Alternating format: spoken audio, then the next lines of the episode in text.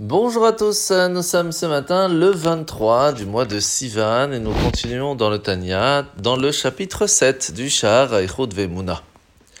La question qui a été posée depuis le début de ce chapitre, c'est où Dieu se trouve?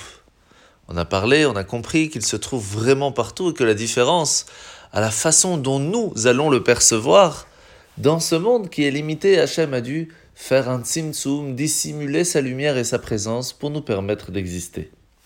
Sur ça, l'Admorazaken nous demande de faire très attention.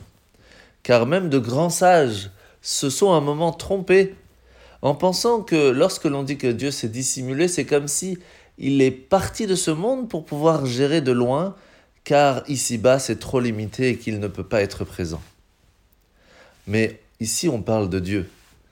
On ne parle pas du tout d'un humain qui, lorsqu'il se trouve dans l'obscurité, il a peur du noir, ou parce qu'il fait froid, dehors, alors lui aussi ressent le froid, ou chaud, inversement. Hachem amène la lumière, amène l'obscurité, amène l'hiver ou l'été, mais ce n'est pas pour ça qu'il va ressentir comme un humain ces différents moments. C'est pour cela qu'Hachem peut se trouver partout. Et même dissimulé, il est dans les endroits les plus hauts, comme les endroits les plus beaux, dans les endroits les plus purs, et aussi dans les endroits les plus sales. Et c'est pour cela que nous comprenons et nous devons nous rappeler que quelles que soient les actions d'une personne, Hachem se trouve avec lui, et même s'il se trouve dans un des endroits les plus pires au monde, Hachem sera toujours présent avec lui. La misa de ce matin, misa positive numéro 274, 274, c'est la mitzvah d'écouter ce que le Sanhedrin, le tribunal rabbinique, va donner comme loi. Mitzvah négative numéro 302, c'est l'interdiction de ne pas écouter ce que les sages vont nous obliger à faire dans la Torah. Mitzvah négative numéro 313, c'est l'interdiction de rajouter sur la loi écrite ou sur la loi orale. Mitzvah négative numéro 314, c'est l'interdiction de retrancher et d'enlever des mitzvot qui nous ont été donnés.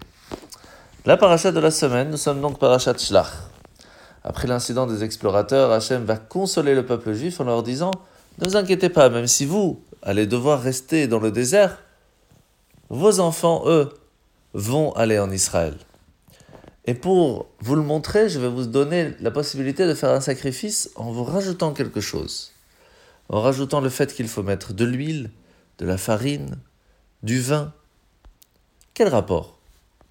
En fait, nous voyons que en prenant un animal et en l'amenant à Dieu en sacrifice, cela permet de l'élever à un niveau plus haut. Ce qui est une base même du but de la création du monde, d'utiliser ce qui nous entoure pour quelque chose de plus spirituel.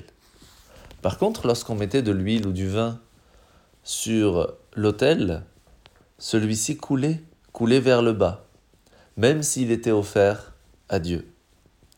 De là, c'était un message qui nous dit, même si à un certain moment tu n'arrives pas à faire élever la spiritualité qui est autour de toi, sache que tu peux aller affronter les défis d'existence, même si pour l'instant tu le vois couler.